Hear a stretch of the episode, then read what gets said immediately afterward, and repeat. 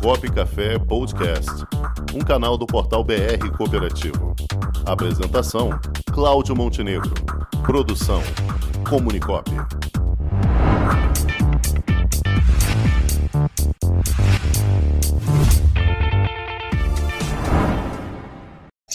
Saúde em primeiro lugar. No nosso quadro Saúde em Primeiro Lugar de hoje, não teremos uma cooperativa de saúde, mas na área de trabalho, uma cooperativa de instrutores, a Cooperata, lá de Pernambuco. Vamos conversar com a diretora secretária, Sandra Gouveia. Boa tarde, Sandra. É, boa tarde a todos, boa tarde, Cláudio, né, e os demais que fazem esse programa. Muito obrigado por sua presença, Sandra, para falar sobre a palestra Maternidade e Autocuidado, que acontecerá no próximo dia 6, de forma virtual, das 8h30 às 9h30 da manhã.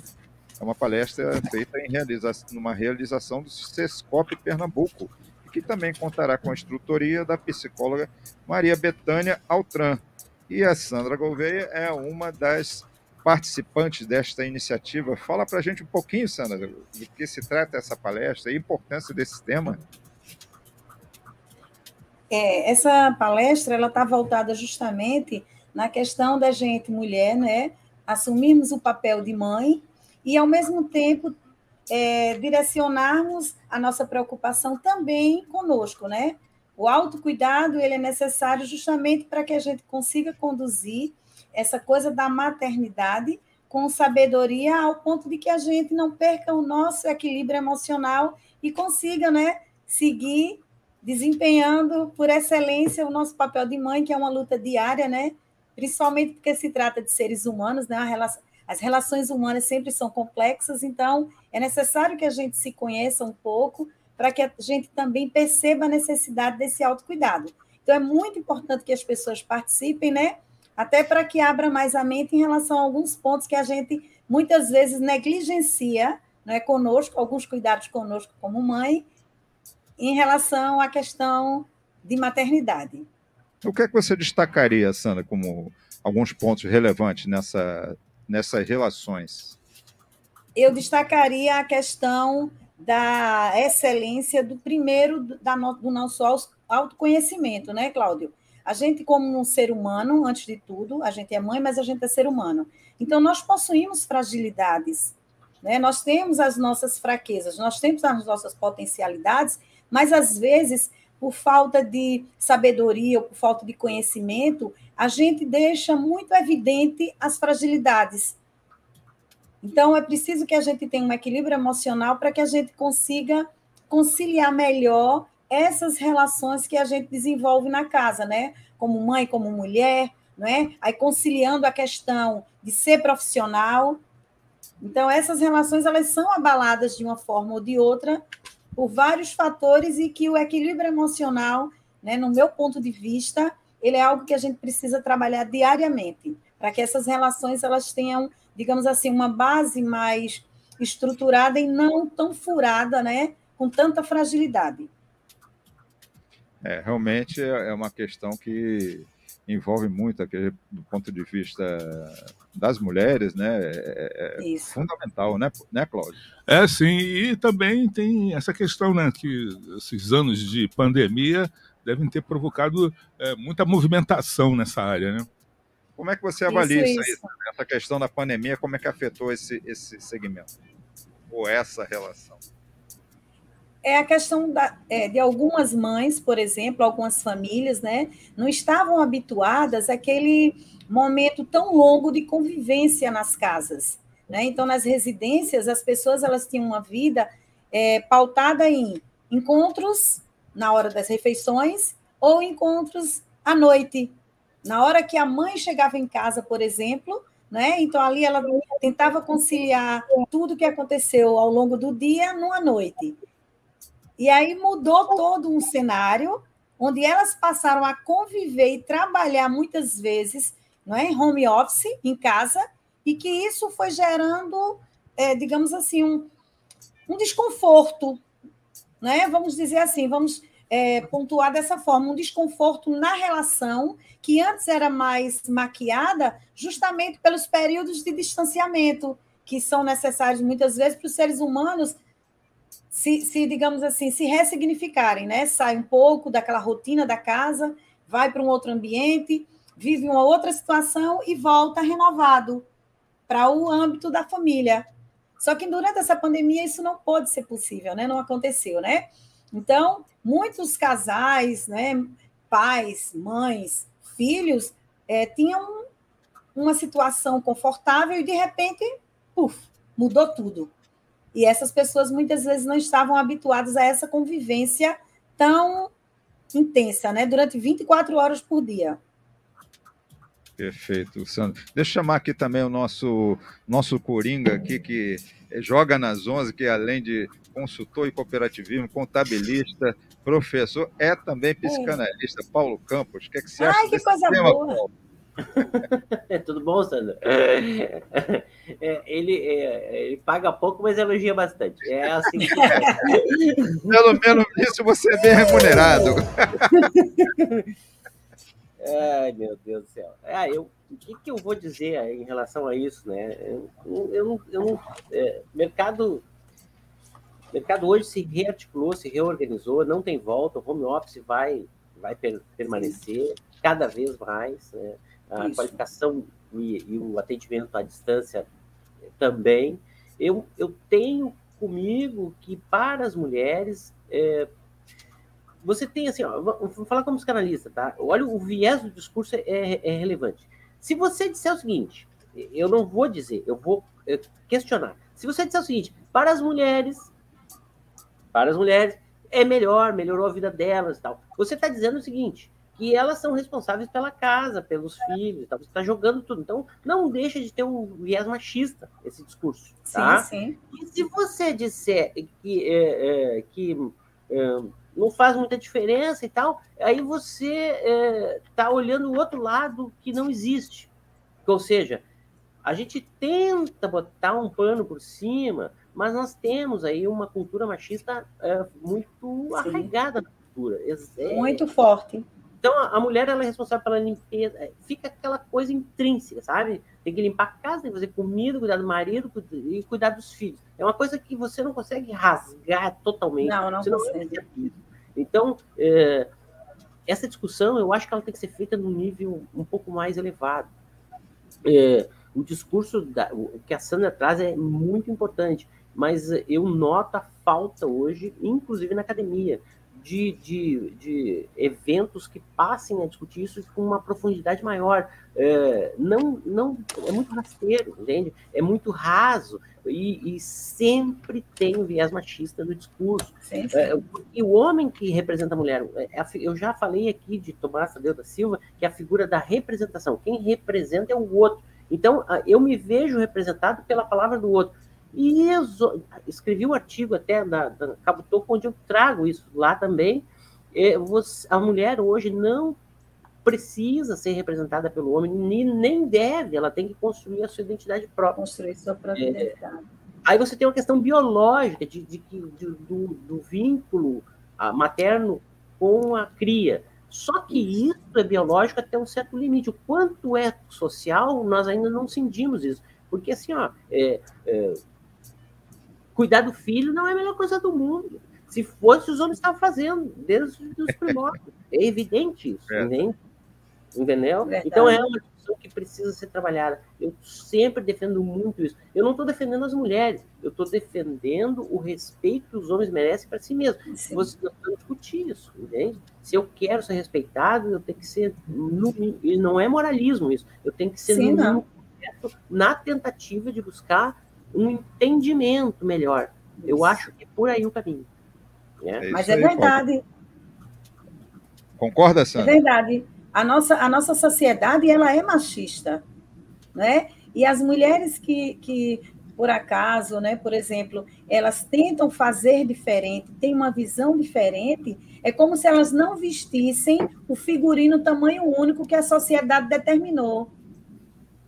Então, é. as pessoas querem forçar a essas mulheres que pensam diferente, que pensam fora da caixa, a vestirem um figurino tamanho único, quando elas não conseguem se ajustar. Aquele figurino que é padrão, onde a mulher nasceu para cuidar do psicológico, do físico do filho, né? ela cuida de, de orientações de valores morais, valores éticos, né? ela que cuida da educação toda. Esse papel sempre foi dado à sociedade, ela vem ao longo da história mostrando isso, né? Que as mulheres, elas quando elas resolviam ter filhos ou quando elas tinham filho, elas já tinham a preocupação de agradar e de se preocupar com aquilo que esperavam delas. Então, é uma coisa que vem, né? E a gente, é, na nossa luta, né? Vamos dizer assim, né? na, na nossa caminhada, a gente procura realmente alguns, alguns encaixes, a gente precisa realmente se livrar dessa representatividade, do homem ser representatividade, né? Existe a dependência emocional, muitas vezes, e psicológica da mulher com o homem. Eu tenho na minha família alguns casos nesse gênero, onde o homem é o ícone maior. Uhum. E as mulheres, elas são realmente um, um, digamos assim, um braço direito, né? Vamos dizer assim. Né? Mas aí elas ficam felizes assim e eles também ficam felizes assim. Porque até o momento em que você não que você não se incomoda, é como se a coisa tivesse bacana, não é verdade? Se algo não me incomoda, eu estou confortável. Né? Uma concordância ali, né? Existe uma concordância.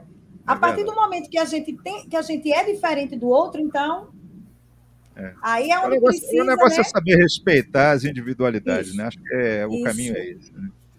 Olha, quando, quando o convidado é bom, o, o quadro toca sozinho, né, Xeré? Pois é, pois é. Eu, eu, tenho uma, eu tenho uma, sabe, isso, isso aí é um emaranhado, ele é tão, é, é um, isso é um campo minado, na verdade. É, vamos pegar um exemplo.